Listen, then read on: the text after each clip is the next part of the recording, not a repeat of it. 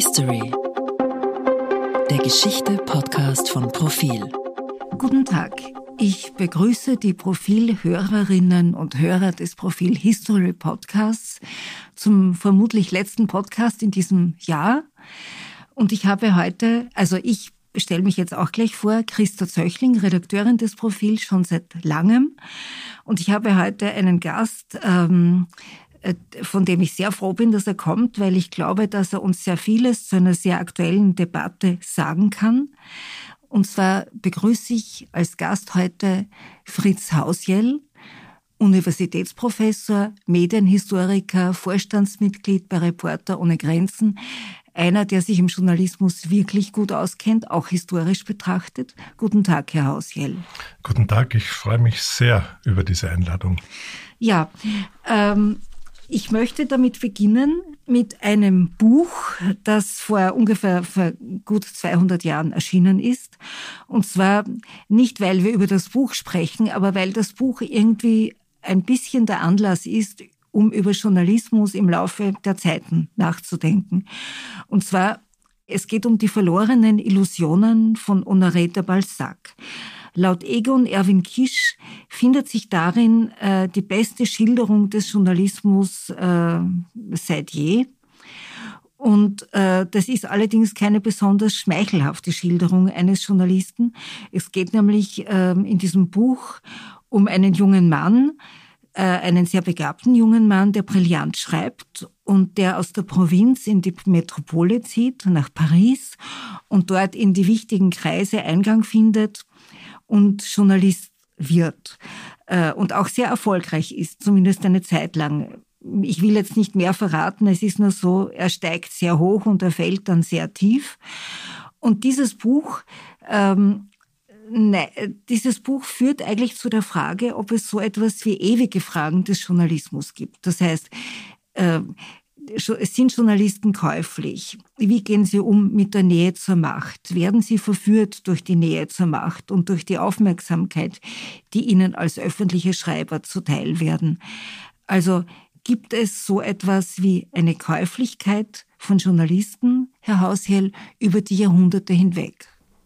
Ja, ganz gewiss. Ähm, ich habe äh, mit großer Begeisterung Ihren Text gelesen im aktuellen Profil und mich äh, erinnert, dass ich natürlich äh, Balzac gelesen habe, aber dass es wieder Zeit wird, ihn wieder nachzulesen, weil ich glaube, ich war so noch in den Zwanzigern meines Lebensalters und hatte damals gerade aufgehört, als Journalist zu arbeiten und mich wieder, ich war damals beim Extrablatt, Magazinjournalismus, äh, ein Konkurrent sozusagen mhm. des Profil damals, von, von links kommend.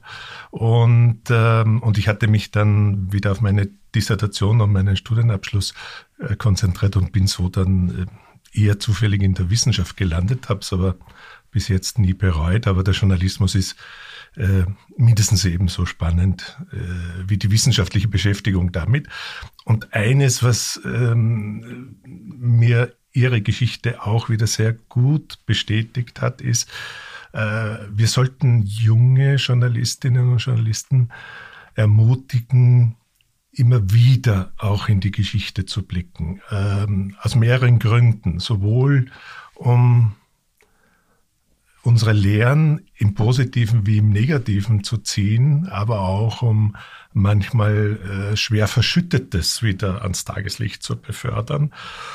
Und die Frage, die wir heute in Zusammenhang mit äh, dem, dem äh, aktuellen Vorwürfen im Bereich der Inseratenkorruption äh, diskutieren, da brauchen wir in der Geschichte nicht wahnsinnig weit zurückgehen. Also wir würden wahrscheinlich schon äh, in der Ersten Republik und äh, bei dem an sich sehr gut gemachten Boulevardblatt Die Stunde, wo großartige Schreiberinnen und Schreiber waren, aber auch ein zu Korruption neigender Herausgeber, Imre Beckeschi zum Beispiel. Ne? Mhm. Äh, und, äh, und dann kann man etappenweise zurückgehen und die Beschäftigung umgekehrt mit dem Journalismus.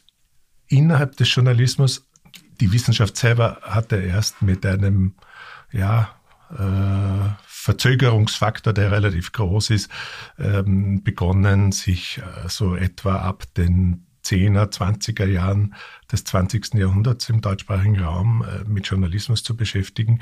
In Österreich selber äh, hat es noch ein bisschen länger gedauert und, äh, und die Motive waren andere, waren eher dem äh, geschuldet, dass sich Herrschende darüber Gedanken gemacht haben, ob sie äh, den Ersten Weltkrieg an der sogenannten Heimatfront verloren haben, dass sie also zu schlechte äh, Propaganda und Durchhalte Publizistik hervorgebracht haben.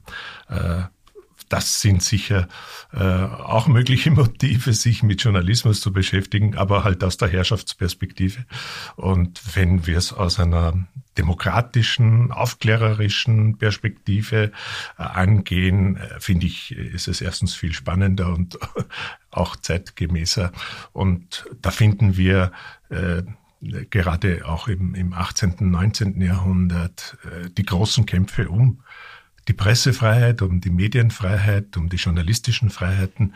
Äh, das ist hochgradig spannend und wir äh, sehen selbstverständlich, dass es immer auch in äh, solchen Berufen, und das wird nicht sehr viel anders sein, wenn man sich die Justizgeschichte zum Beispiel anschaut, dass, dass der Charakter der handelnden Personen sehr wesentlich ist und dass man das auch zum Beispiel in der äh, Heranbildung von Nachwuchskräften nie unterschätzen soll. Äh, es geht nicht nur um sozusagen das, darum, dass die Leute dann äh, exzellent recherchieren können, gut schreiben können, sondern dass sie auch so etwas wie Standhaftigkeit und gegenüber ähm, der Verführung in diesen, den Verführungen in diesem Berufsfeld äh, auch äh, gestärkt werden. Und äh, wie gesagt, da in die Geschichte zu blicken, ist eine sehr gute Möglichkeit. Das ist ja gleich der nächste Punkt, auf den ich kommen, äh, zu sprechen kommen wollte. Ich meine, Journalisten haben, bewegen sich, wenn sie politische Journalisten sind, doch immer in der Nähe der Macht. Und das heißt, äh, man wird auch verführt durch die Nähe der Macht. Das heißt, man braucht eine gewisse ähm, einen gewissen, eine gewisse Charakterstärke, um nicht gefallen zu wollen, oder? Ja, die Frage ist vor allem auch, wem gefallen zu wollen dann noch. Ne? Also will man eine, eine Co-Macht werden zur herrschenden politischen Macht oder ähm, begreift man sich eher als äh, Teil der Macht, die die Bevölkerung auch entwickeln kann politisch. Äh, das sind schon mal, würde ich sagen, zwei unterschiedliche Herangehensweisen. Aber das moderne Verständnis von Journalismus sagt uns äh, eher, dass man sich möglichst mit, mit keiner der Mächte gemein macht, dass man hier eine so autonome Position wie nur möglich einnimmt. Nur wir alle sind natürlich geprägt durch ähm, unseren Prozess, äh, den wir durchlaufen haben. Wir sind, wir sind entweder Frau oder Mann, wir kommen aus einer bestimmten sozialen Schicht, wir haben ähm, Migrationserfahrung oder äh, Fluchterfahrung oder wir haben sie nicht. Und ähm, das äh, sind nur ein paar Beispiele, die es wesentlich mitprägen, mit welchem Blick wir dann auch auf die Themen gehen und ähm, wofür auch ein Stück unser Herz schlägt und, und wofür wir uns äh, dann auch entscheiden.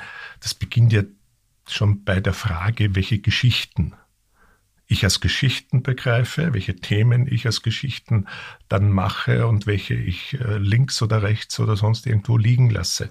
Und ähm, da sich möglichst klar bewusst zu sein, wo man steht. Äh, umgekehrt, die, sobald man in einer Führungsposition in, im Journalismus ist, darauf zu achten, dass man in der Redaktion eine möglichst große Vielfalt auch hat, die gewährleistet, dass es die unterschiedlichen Blicke gibt. Und äh, ja, und dann äh, auch äh, offen genug zu sein, so etwas wie systematische Medien und systematische Journalismuskritik äh, sich, naja, was heißt genehmigen, sich, äh, sich auszusetzen. Welche Rolle spielen denn Eigentumsverhältnisse?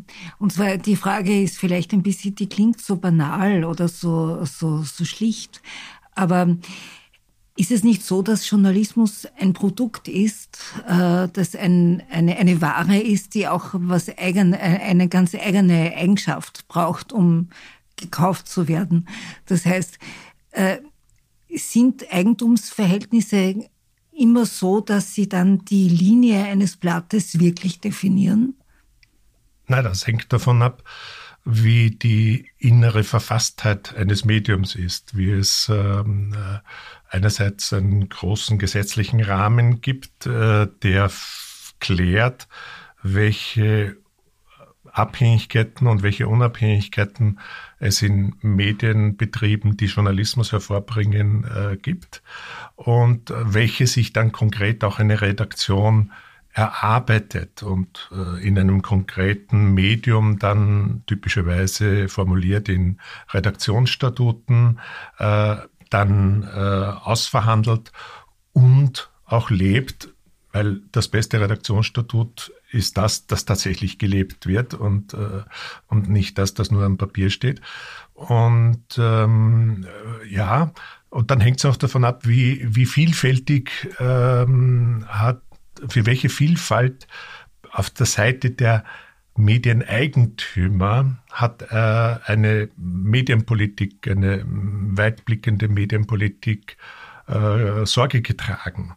Wenn ich ähm, einen Mix habe aus unterschiedlichen Anbietern, in Österreich haben wir klassische Privateigentümer im Medienbereich. Wir haben einen starken öffentlich-rechtlich verfassten Sektor mit dem ORF äh, und wir haben einen relativ stark äh, entwickelten Sektor der nicht kommerziellen, meistens auf Vereinsbasis organisierten sogenannten freien Radios.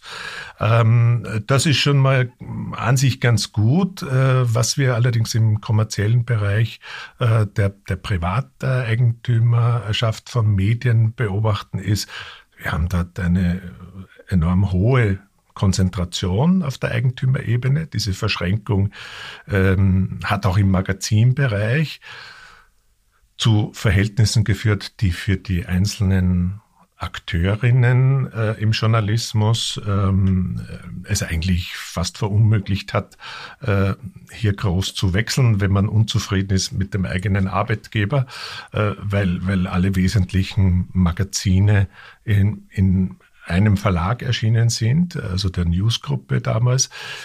Profil ist da inzwischen wieder herausgelöst worden. Das ist äh, ein Erfolg, man einfach, äh, für den man dankbar sein muss. Das ist gar keine Frage. Ähm, und äh, aber das hätte eine Politik auch schlicht verhindern können. Mhm. Es ist damals äh, in der ersten äh, blau-schwarzen Regierung passiert, dass dort, äh, obwohl das Gutachten äh, klar gegen diese Fusion damals äh, gesprochen hat, äh, gab es dann noch irgendwo ganz hinten drei Seiten, die Gründe angeführt hat, warum man sie doch nicht untersagen sollte. Äh, und es waren ganz offensichtlich einfach politisch opportunistische Gründe und ein Versprechen äh, der Fellner Gruppe damals äh, der handelnden Politik äh, eine freundliche Berichterstattung ja. dafür zu bescheren. Herr Hausjell, wenn Sie das ähm, in dem großen Bogen der Geschichte betrachten, wann waren denn die goldenen Zeiten des Journalismus? Kann man das überhaupt beantworten, diese Frage? Naja, wenn man so beantwortet, dass man sagt, äh, äh, neben dem Gold gab es auch immer viel äh, Schrott und, und, und, und wenn ich jetzt sage Kupfer, äh, Eisen äh, und, und sonstiges, ist das ja auch was wert. Ähm, es glänzt halt nicht so. Und ähm, Ja, wir, wir haben sicher äh, in dieser kurzen Phase der Ersten Republik äh, sehr gute äh, Situation gehabt, allerdings ziemlich beschränkt auf den Wiener Journalismus. Es gibt äh, Ende der 1920er Jahre eine international vergleichende Studie vom äh, Europäischen äh, Arbeitsamt, ich glaube mit Sitz in Genf damals. Ähm, das kommt zu diesem Ergebnis bei, bei dieser vergleichenden Erhebung und stützt sich vor allem darauf, dass äh, der Journalismus damals ähm, eine verhältnismäßig gute Bezahlung erreicht hatte, eine verhältnismäßig gute Absicherung gegenüber zum Beispiel Richtungswechsel, wenn der Eigentümer sagt, na, ab morgen mhm. sind wir sozusagen kein links positioniertes, sondern ein rechts positioniertes Blatt, ähm, dann war klar, dass das dem Verleger sehr, sehr viel äh, Geld kostet, weil dann entsprechende äh, Abschlagszahlungen zu leisten waren. Das ist alles ähm, radikal zerstört worden durch zwei Einschnitte. Der erste war der austrofaschistische Ständestaat und noch ein Stück radikaler dann äh, der, das nationalsozialistische Regime. Mhm. Und von dem hat sich der österreichische Journalismus äh, jahrzehntelang nicht erholt nach 1945, weil etliche dieser zerstörten Grundlagen jetzt nicht wieder äh, aufgegriffen worden sind, sondern man hat äh, im Wesentlichen vor 38 äh, angesetzt, aber selbst manche Bestimmungen der äh, Zeit aus der NS-Herrschaft übernommen. Beispielsweise ähm, die Beschlagnahmemöglichkeit von Zeitungen ohne, wenn sich nachhinein herausstellt, dass sie ungerechtfertigt äh, gemacht worden ist von staatlicher Seite, ohne dass es eine Entschädigung dann gibt dafür. Das hat in den späten 40er, 50er Jahren vor allem die Opposition und die Opposition war eine sehr kleine, nämlich die kommunistische Opposition äh, betroffen. Es gab ja von 45 weg bis Mitte der 60er Jahre durchgehend äh, gleichgeführte äh, große Koalitionsregierungen ähm, und die beiden Oppositionsparteien war, die sozusagen, war das Sammelbecken der ehemaligen Nazis, äh, aus dem VDU hervorgegangen, dann die, eben die FPÖ, wie wir sie heute äh, kennen, äh, und äh, die Kommunistische Partei, die am Anfang kurz in der Regierung war, aber dann rausgedrängt worden ist. Und ähm, diese Medien haben das ordentlich zu spüren bekommen. Ja. Andere Medien, es gab auch eine neonazistische äh, Presse, im Grunde ab 1946. Das ist für viele sehr überraschend, weil man eigentlich denkt, der Schreck sollte genügend Leuten in den Knochen ge gesteckt haben, nachdem man ähm, von den Alliierten die Bilder gezeigt bekommen hat. Aber dem war nicht so, wenn man sich die Umfragen anschaut, war die Zustimmung zum Nationalsozialismus als einer grundsätzlich guten Idee äh, in der Bevölkerung bei ungefähr 40 Prozent nach 45. Also in mhm. den Jahren von 1946 bis 1949 gibt's alle paar Monate entsprechende Umfragen, wobei die Umfragen interessanterweise so waren, dass äh, ähm, äh, eine eine gute Idee, die schlecht durchgeführt ja. war, man beantworten konnte, oder eine schlechte Idee. Eine gute Idee, die gut durchgeführt war, hat, war gar nicht als Antwortmöglichkeit vorgesehen. Naja, ne? man hat ja auch den Krieg verloren. Ja, ja, die Frage ist ja, was war schlecht durchgeführt? Ja, ne? Ja. Ähm, war das, dass man äh, sozusagen an zu vielen Fronten den Krieg geführt hat und, und deswegen den Nationalsozialismus schlecht eingeschätzt hat? Oder war es, als man dann draufgekommen ist, dass dieser Rassismus äh, zum Genozid geführt hat? Äh, wobei äh, da, da, da, ich würde mal sagen, sozusagen der Rassismus ohne Genozid ja eh schon eine Katastrophe ist in einer Politik, die äh, eigentlich dann alles andere äh, sozusagen in schöne Worte äh, gekleidet hat, wie Volksgemeinschaft oder so. Das könnte man ja auch positiv formulieren. Kann man jetzt nicht mehr. Klar, der Nationalsozialismus hat ganz viele Begriffe auf ewig verhunzt und unbrauchbar gemacht. Das mhm. ist uns eh klar. Ne? Also äh, und, und Propaganda ist im deutschsprachigen Raum besetzt, ganz eindeutig, während das in den 20er Jahren ein gängiger fast, fast gleichbe ja, ein gleichbedeutender ja. Begriff, so mit Werbung oder so. Ne?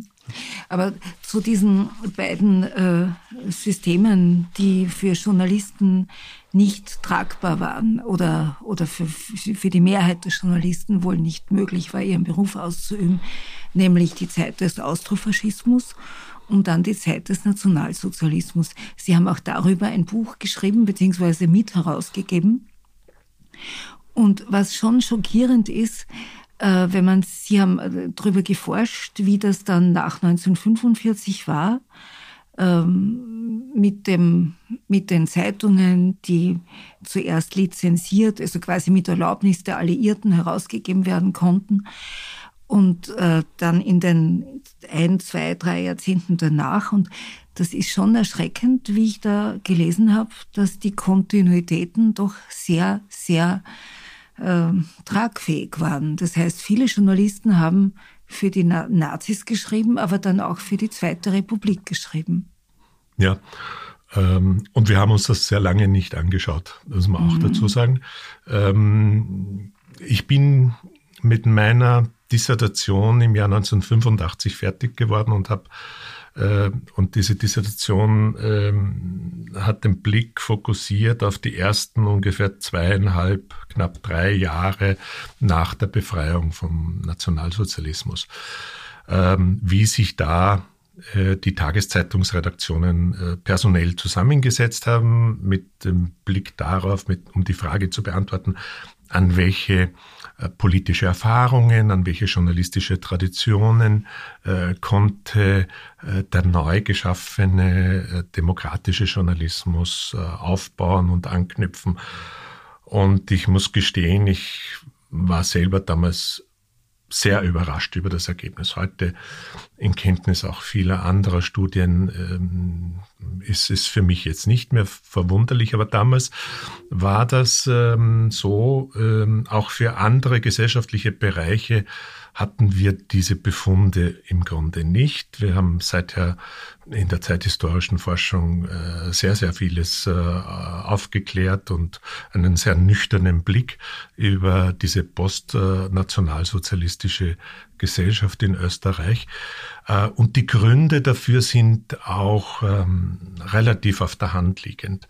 Ähm, ich meine, also, und als ich mit der mit dem Ergebnis äh, ähm, da äh, war, war es interessanterweise das Profil damals, der Ernst Schmiederer, der mhm. eine Geschichte, einen Ausschnitt aus meiner Dissertation, nämlich mit dem Fokus darauf, sozusagen, äh, was wurde mit äh, so quasi mit den völkischen Beobachtern, wobei es nicht nur um äh, die Redaktion des Völkischen Beobachters gegangen ist, sondern als Sammelbegriff ja. für ehemalige NS-Journalisten.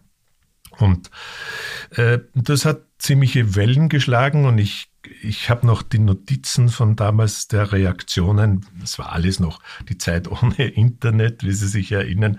Sozusagen, man bekam die Dinge brieflich, man bekam sie bei verschiedenen Veranstaltungen erzählt äh, und, und im Wesentlichen kann man es zusammenfassen mit dem, ähm, Herr Hausel, Sie werden im Journalismus keinen Job kriegen. Mhm. Ja? Also das haben Sie jetzt endlich endgültig sozusagen vergeigt. Ähm, und ähm, zugleich Jüngere, die äh, gesagt haben, endlich, ich habe ja eh vermutet, dass es so ist. Jetzt wissen wir es bei den einzelnen Leuten. Und es war ja so, dass damals ähm, im österreichischen Journalismus viele dieser Personen äh, noch tätig waren und, und viele in führenden Positionen als Herausgeber, als Chefredakteure und so weiter. Und wir sind mitten hineingegangen äh, in die Waldheim-Debatte, also in die erste große Auseinandersetzung Österreichs um die Frage, wie sich dieses Land und, und, äh, und spätere eben dann politische Repräsentanten wie äh, Kurt Waldheim, der ja dann auch gewählt worden ist zum Bundespräsidenten, ähm, äh, während der NS-Herrschaft äh, persönlich verhalten haben und was noch viel wesentlicher war, wie sie es danach interpretiert haben. Ja? Ähm, und ähm, da war ich dann mit dieser Studie ein Stück auch ein Erklärungspuzzle dafür, warum wir diese Diskussion erst zu spät führen. Weil der Journalismus als eine wesentliche Instanz, die hier eine Rolle spielen kann, punkto zeitgeschichtliche Aufklärung, selber so gebunden ja. war und, und ein Teil des Problems war. Ne? Aber war nicht Teil des Problems auch die Haltung der politischen Parteien, die medienpolitisch ja eigentlich nur geschaut haben, äh, dass, dass sie Journalisten oder Zeitungen haben, die für in ihrem Interesse schreiben. Und alles andere war ihnen eigentlich egal. Oder, oder irre ich mich da?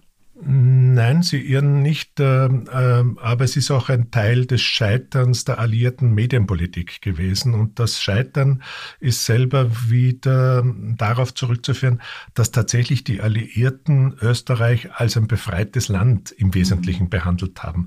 Und im Nachhinein, es, es klingt jetzt provokant, aber wäre es gescheiter gewesen, wir wären äh, ähnlich behandelt worden wie Deutschland. Mhm. Ähm, dort ist der Medienbereich bis 1949 ziemlich ziemlich äh, strikt kontrolliert und nicht nur kontrolliert, sondern es wurden neue Strukturen aufgebaut. Es wurde Journalistenausbildung äh, ins Leben gerufen. Das gab es in Österreich zum Beispiel nicht. Ja. Da haben nur die Amerikaner dann ab 1949 versucht, etwas zu retten, was eigentlich schon ziemlich verfahren war. Ja. Verfahren, wenn man es jetzt so pointiert hernimmt. Und ich weiß, die Salzburger Nachrichten äh, sind mir darob äh, oft Kram, aber ähm, Tatsache war, dass die Salzburger Nachrichten, ein Blatt, das von den Amerikanern gegründet war, sich dann relativ schnell zu einem Blatt entwickelt hat, in dem die ehemaligen mhm. Nazis, die ehemaligen kroatischen Faschisten mhm. ähm, das Sagen hatten und dort ähm, in den äh, Post-Scrutiny-Section äh, äh, befunden, also so eine Art äh, Nachzensurinstanz, die sich angeschaut hat, wie weit äh, einzelne Blätter die Vorgaben, die mit, dem, mit der Verkündung der Pressefreiheit am 1. Oktober 1945 verbunden war, nämlich selber als Medien darauf zu achten, dass da nicht ähm, irgendwelche Elemente des Nationalsozialismus, wie Antisemitismus, wie großdeutsches Denken und so weiter, äh, wieder Platz greifen kann. Ähm, äh, und, und die Medien haben das zum Teil ähm, tatsächlich äh, nicht gemacht. Ja, mhm. es gab etliche sehr ordentlich geführte Medien, aber es gab auch solche Medien, äh, die da, ähm, wie, wie Salzburger Nachrichten, in, in einem Monat, was ist ja 15 auf 18 Beiträge in den Augen der Amerikaner gekommen sind, die Elemente des Antisemitismus zum Beispiel mm. enthalten haben. Mm. Und das ist natürlich schon ein erschreckender Befund. Und äh, sie haben sich dann zu verschiedenen Maßnahmen durchgerungen und die, die zielführendste ähm, war die, ähm, dieses äh, Exchange of Persons Programm aufzustellen. Das haben sie nicht nur für den Journalismus, das haben sie auch für andere gesellschaftliche Bereiche gemacht. Junge Kräfte, von denen man angenommen hat, dass sie aufgrund ihrer Fähigkeiten und ihrer Persönlichkeit wahrscheinlich in den kommenden 20 Jahren in Führungspositionen kommen. Ähm, herauszunehmen und ihnen ein mehrmonatiges ähm, äh, Ausbildungsprogramm in den USA, damals hochattraktiv. Man kam mhm. ja äh, nicht in die Vereinigten Staaten äh, sozusagen als durchschnittliche ich junge glaub, Person. Ne? Portisch war zum Beispiel in Ja, so Hugo Programm, Portisch war natürlich, drinnen, ja. genau, Hugo Portisch war sozusagen, wenn man so will, das Musterbeispiel dafür. Und Hugo Portisch hat auch ein paar Mal darüber berichtet, wie für ihn sozusagen mhm. diese diese Welt des Journalismus plötzlich eine ganz andere war, weil sie da mit einem ihrer Journalismuslehrer, und das waren lauter Top-Leute in den USA damals, äh, mit ihnen äh, in das Büro ähm, äh, des Bürgermeisters einer großen Stadt gegangen sind. Und der Bürgermeister war noch in einer Besprechung und ähm, die, dieser Journalismuslehrer hat sich auf den Tisch des Bürgermeisters gesetzt und in den Papieren des Bürgermeisters äh, geschaut und fischt ein Papier raus und äh, äh, und in dem Moment kommt dann der Bürgermeister rein und, äh, und alle waren irgendwie so erstarrt, die jungen österreichischen Journalisten und haben gedacht, so, und jetzt werden jetzt sie da alle hochkant rausfliegen oder sowas. Und nein, und der Bürgermeister war relativ gelassen und äh, der Journalismuslehrer sagt, Herr Bürgermeister, darf ich vorstellen, wir angekündigt und so weiter. Und äh, weil ich da gerade dieses Schreiben sehe, das haben wir auch bekommen in der Redaktion. Ähm, was gedenken Sie zu tun? Und der Bürgermeister hat gesagt, ja, Sie sind dabei, Sie haben diese und diese Überlegung. Mhm. Und dann hat der Journalismuslehrer gesagt, okay, wir beobachten das äh, und bis wann glauben Sie, ist die Sache gelöst oder nicht gelöst? Da hat er irgendeine Zeitfrist genannt. Und und das war so ein, ein Lehrstück, nämlich auf der Ebene der Politik völlig auf Augenhöhe zu begegnen, aber gleichzeitig auch in einer Form so konstruktiv jetzt zu sein und nicht die Macht so zu verwenden im Sinne von, wir haben das auch und wir publizieren das jetzt äh, einfach, sondern äh, okay, der hat jetzt eine Chance noch. Ne? Aber das ist ein ganz wichtiges Beispiel, das Sie da bringen das wahrscheinlich ein halbes Jahrhundert alt ist. Und äh, wenn ich mir die Situation in Österreich überlege, wir haben noch immer kein Gesetz, das die, dass der Öffentlichkeit ein Recht auf Information gibt, also auch den Journalisten nicht. Also wenn ich in einem Ministerium anrufe und ich möchte etwas wissen, Zahlen, Daten, Fakten, die nur dort zu kriegen sind, dann bin ich darauf angewiesen, dass mir ein netter Pressesprecher oder ein Zugang zu einem Minister oder einer Ministerin oder ein, ein Beamter der auch staatsbürgerlich denkt und in Richtung Information und, und Recht der Öffentlichkeit denkt, dass mir die, äh, diese Menschen dann diese Informationen geben. Äh, ein Recht da, darauf habe ich nicht wirklich. Und da möchte ich wieder auf einen Punkt zurückkommen, den wir den Sie ganz am Anfang angesprochen haben, nämlich die Nähe zur Macht. Also die Nähe zur Macht ist ja nicht deswegen so verführbar, weil weil man da vielleicht Einladungen kriegt oder oder oder ähm, oder ein, ein gutes Wort von einem mächtigen Menschen, sondern auch, weil diese Nähe zur Macht und die Anpassung vielleicht auch äh, dazu führt, dass man bestimmte Informationen kriegt, die eigentlich jeder kriegen sollte. Und wie sehen Sie das? Warum? Also ich meine, das ist doch eigentlich unglaublich, dass das schon Jahrzehnte her ist, dass immer wieder darüber debattiert wird, aber dass es das noch immer nicht gibt. Ja, wir haben ein ein völlig veraltetes äh, Amtsgeheimnis, auf das äh, sich das alles stützt. Äh, und äh, dieses Informationsfreiheitsgesetz, das dem Journalismus und der demokratischen Gesellschaft und den kritischen Bürgerinnen seit ähm, mindestens äh, drei Jahrzehnten versprochen wird. Und keine Regierung hat es bis jetzt äh, eingelöst. Ähm, wir sind daher auch ähm, nicht unter den äh, Top-Ländern, was die Pressefreiheit anbelangt. Mhm. Ähm, also der Abstand zu den nordeuropäischen Ländern ist äh, typischerweise zehn Prozentpunkte äh, zu den Spitzenplätzen, wenn man Reporter ohne Grenzen Rankings als Grundlage für den Zustand der, der Medienfreiheit hernimmt. Und äh, die Frage des Zugangs zu Informationen ist ein wesentliches Element. Es kommen natürlich äh, weitere hinzu.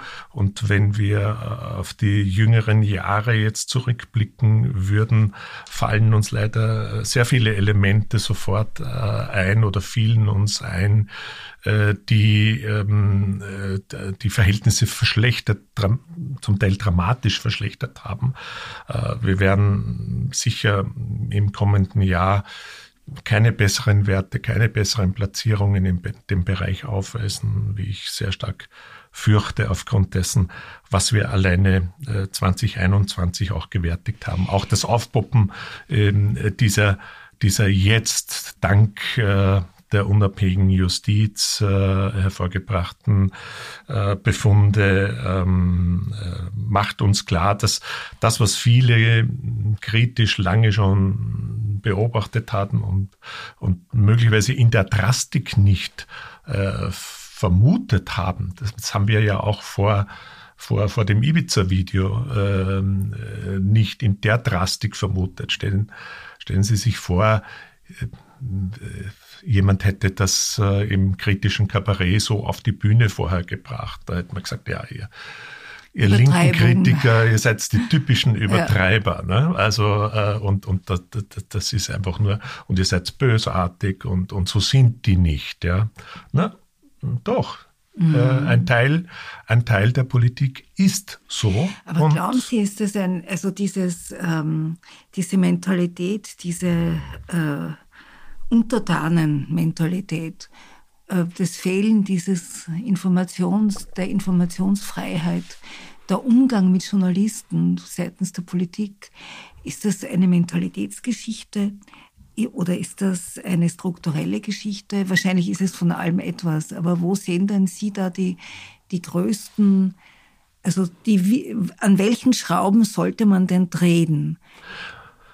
Also ähm, es kommen mehrere Faktoren zusammen. Wenn wir auf das 20. Jahrhundert blicken und äh, die sozusagen schon angesprochenen goldenen Zeiten äh, sehen, ähm, dann muss uns klar sein, diese goldenen Zeiten äh, und der, der dort gepflegte Spitzenjournalismus war ein im ganz überwiegenden Maß ähm, vom ähm, assimiliert, weit zumeist assimilierten Judentum geprägter Journalismus. Diese, dieser Journalismus ist, äh, wenn er äh, es nicht geschafft hat, sich ins Exil zu retten, vernichtet worden, umgebracht worden. Da ist kaum etwas übrig geblieben. Wir haben in der Tagespresse nach 45 einen Anteil von zurückgekehrten Emigranten, der liegt bei fünfeinhalb Prozent. Und das waren im Wesentlichen auf drei Zeitungen fokussiert. Die Arbeiterzeitung, die Volk, die kommunistische, äh, sozialdemokratische Arbeiterzeitung, die kommunistische Volksstimme und dann später der kommunistische Abend, ein, ein boulevardeskes Blatt. Ähm, ansonsten äh, waren in, in den anderen Zeitungen so gut wie keine äh, Journalisten, die aus dem Exil zurückgekehrt waren und äh, äh die und damit war dieser dieser Erfahrungsschatz, der, der mit diesen Personen verbunden ist, weitgehend unterbrochen. Da geht es ja nicht nur um diese Frage sozusagen der, der im engeren Sinne journalistischen Freiheit, äh, äh Fähigkeiten, sondern mm. es ging im weiteren Sinne um, um Eine dieses Know-how, um, um Haltung, aber auch um dieses Know-how, wie kann ich denn meinen Freiheitsspielraum im Journalismus weiterentwickeln? Welche, welche organisatorischen Maßnahmen muss ich setzen, damit äh, meine Berufsgruppe äh, möglichst großen Freiraum äh, hat und in dem agieren kann? Ähm, das heißt, auch wir, wir haben dann noch gar nicht darauf geblickt, auf äh, die Personen, äh, die in den äh, Journalistenorganisationen waren, in der Gewerkschaft, die ja schon 34 zerschlagen wird und, ähm, und, und wo diese Menschen dann hingekommen sind.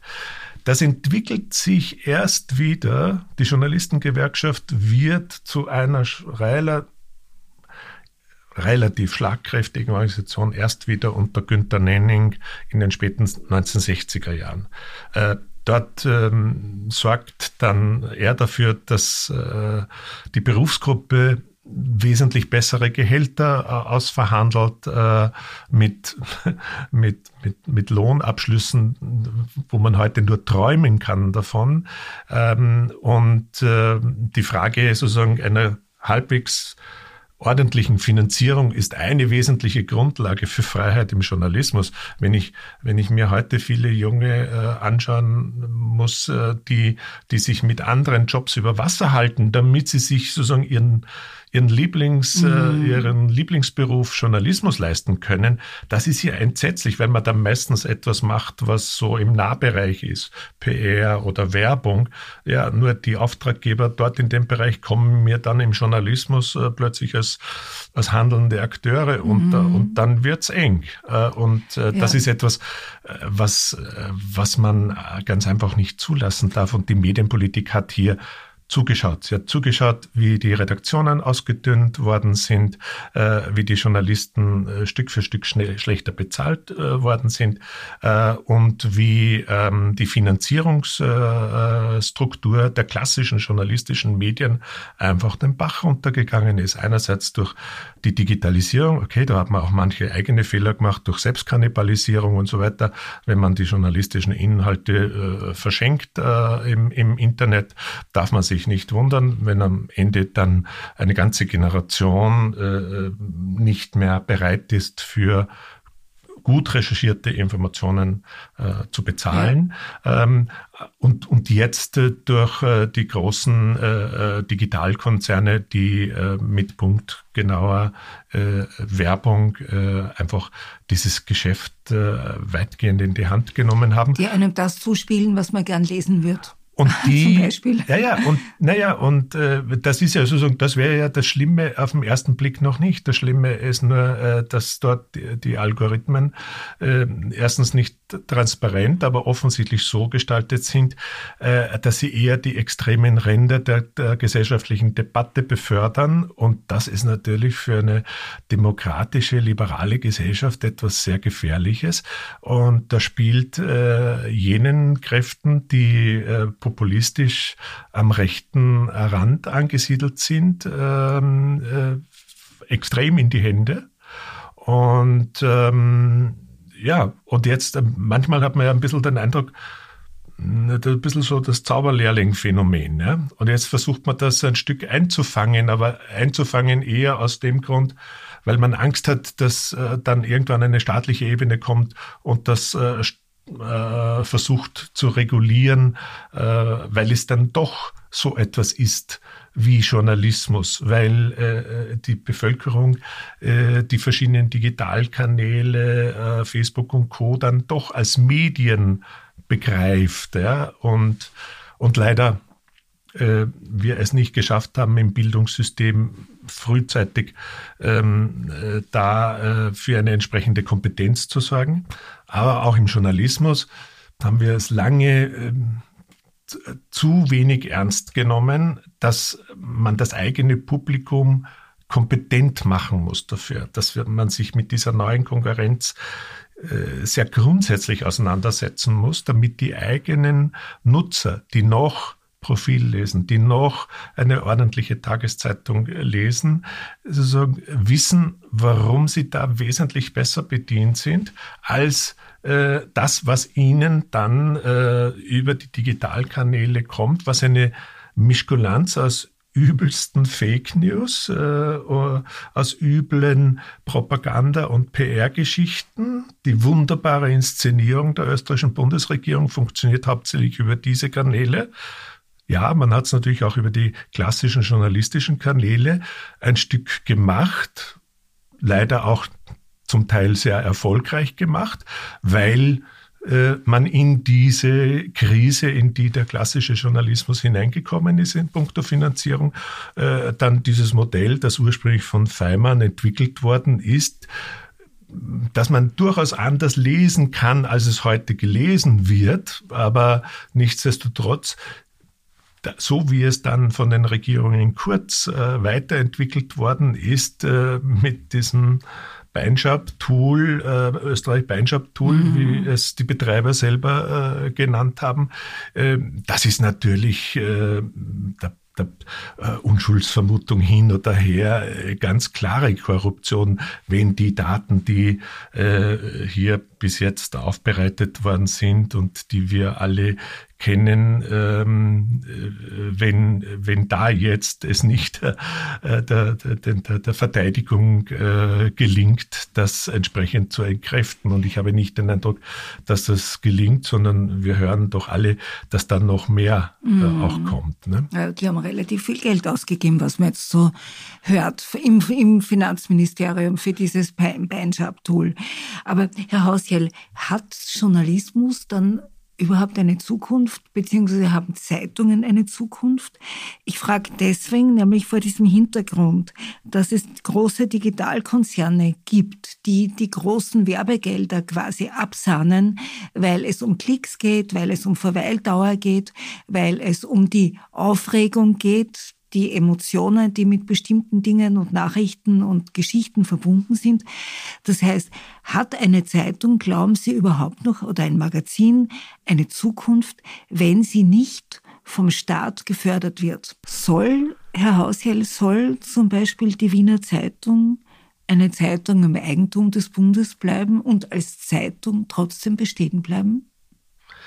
Ja, ich glaube, man sollte äh, den nächsten Schritt tun. Also äh, man sollte äh, diese Zeitung als öffentlich-rechtliches Labor für die Entwicklung modernen Journalismus äh, gestalten, indem äh, diese ganzen großen Herausforderungen, vor, denen die klassischen Medien jetzt stehen, diesen viel zitierten Transformationsprozess in die digitale Welt, aber auch den dem, dem Bereich, wo ich nämlich glaube, dass wir sehr wohl in 20 Jahren weiterhin auch einen, einen nennenswerten Anteil unserer Medien auf, gedruckt, auf Papier drucken werden.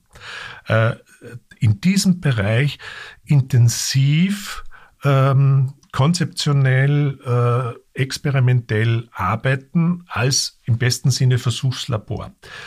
Eine kleine Tageszeitung mit einer abgesicherten öffentlichen Finanzierung, nicht in der Form, wie es jetzt der Republik gehört, weil da der direkte Zugriff, sondern das müsste auf einer Ebene sozusagen bester öffentlich-rechtlicher Konstruktion sein. Besser noch als der ORF, also Aber den nächsten Schritt. Denn ja auch wieder Parteien irgendwie drin sitzen äh, in diesem Herausgeberkomitee oder ja, wie immer. Wobei ich sage, äh, wenn äh, zum Teil Parteien oder mittelbare Parteienvertreter da auch, Betonung auf auch drin setzen, ähm, schafft man sozusagen zumindest die Verbindlichkeit gegenüber den demokratisch gewählten Repräsentantinnen.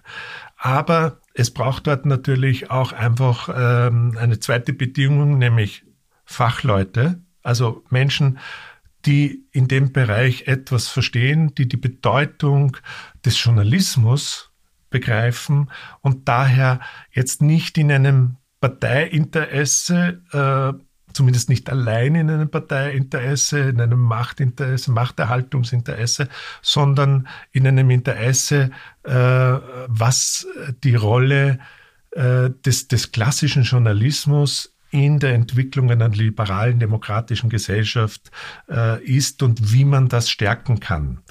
Und wenn man so eine Konstruktion schafft, und das, glaube ich, kann im Wesentlichen nur äh, auch über die Qualifikationsfrage gehen. Das ist übrigens auch ein alter Vorschlag, den es ja auch punkto äh, der Zusammensetzung des Stiftungsrates beim ORF äh, geht. Würden dort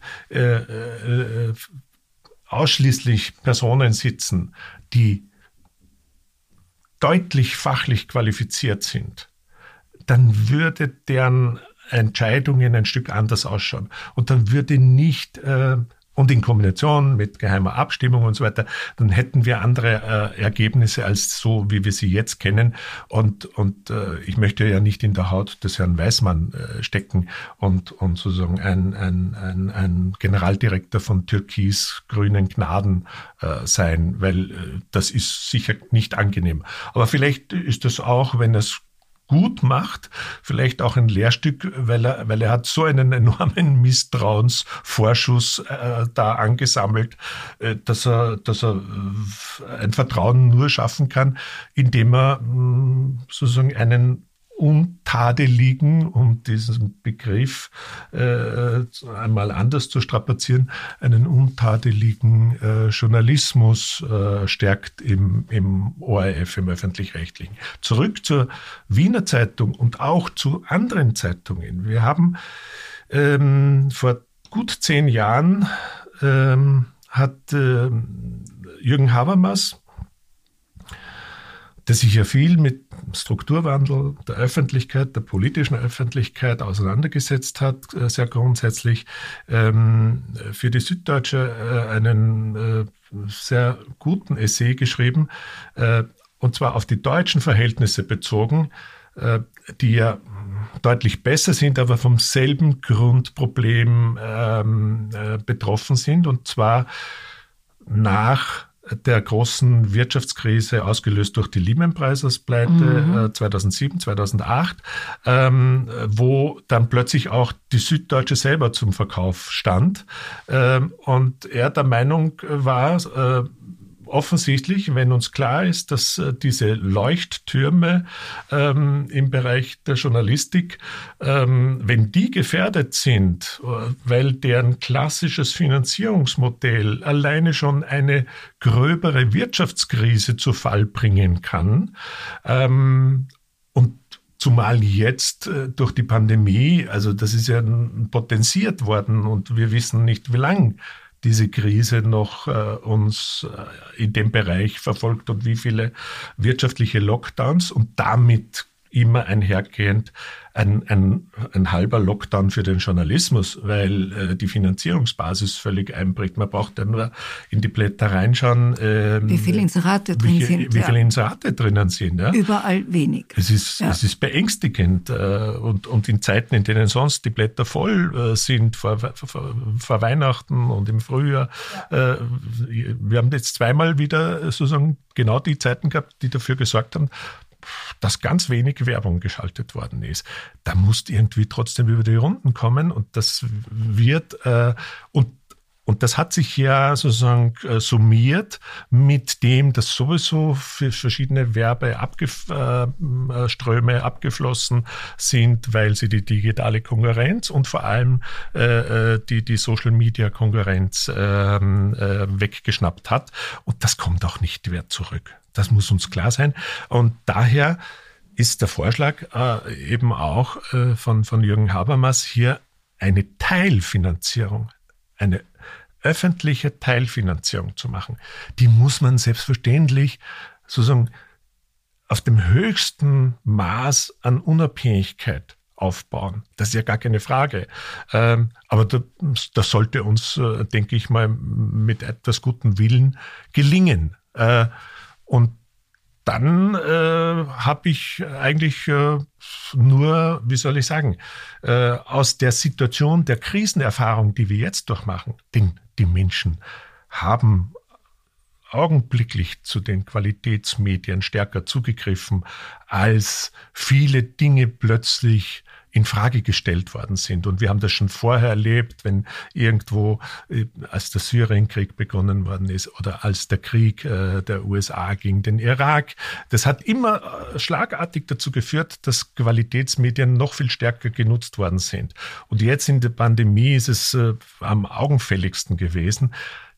Das sollte der klassische Journalismus natürlich auch als Wasser auf die eigenen Mühlen nutzen, aber es braucht selbstverständlich auch eine, eine Regierung, die konstruktiv hier mitmacht. Ähm, ich würde mich nur nicht auf die Regierung jetzt verlassen. Wir wissen alle nicht, wie es wirklich weitergeht. Äh, wir haben zum Glück aber in den letzten 20 Jahren eine wesentlich stärker entwickelte Zivilgesellschaft, die auch gerade im Medienbereich äh, sich stark artikuliert. Wir haben einen Presseclub Concordia, der ähm, sozusagen in einem Ausmaß äh, sich in dem Bereich engagiert, wie er es zuvor in seiner Geschichte eigentlich nie getan hat. Ja, er war in, in, der Gründungsphase, äh, aber es waren andere Schwerpunkte. Und äh, da denke ich, äh, kann man auch mit einem gewissen Optimismus hineingehen in diese Zukunft, wenn wir nicht vergessen, den Blick auf die Vergangenheit und wie schnell die Freiheit verloren geht. Mhm. Herr Hausjell, ich danke Ihnen schön. Wir schließen praktisch mit dem Prinzip Hoffnung und ich, ich wünsche allen ein schönes Weihnachten und ich danke Ihnen wirklich herzlich. Dankeschön. Auf Wiedersehen. Ich, auf Wiedersehen. Ich danke auch für diese Einladung nochmals.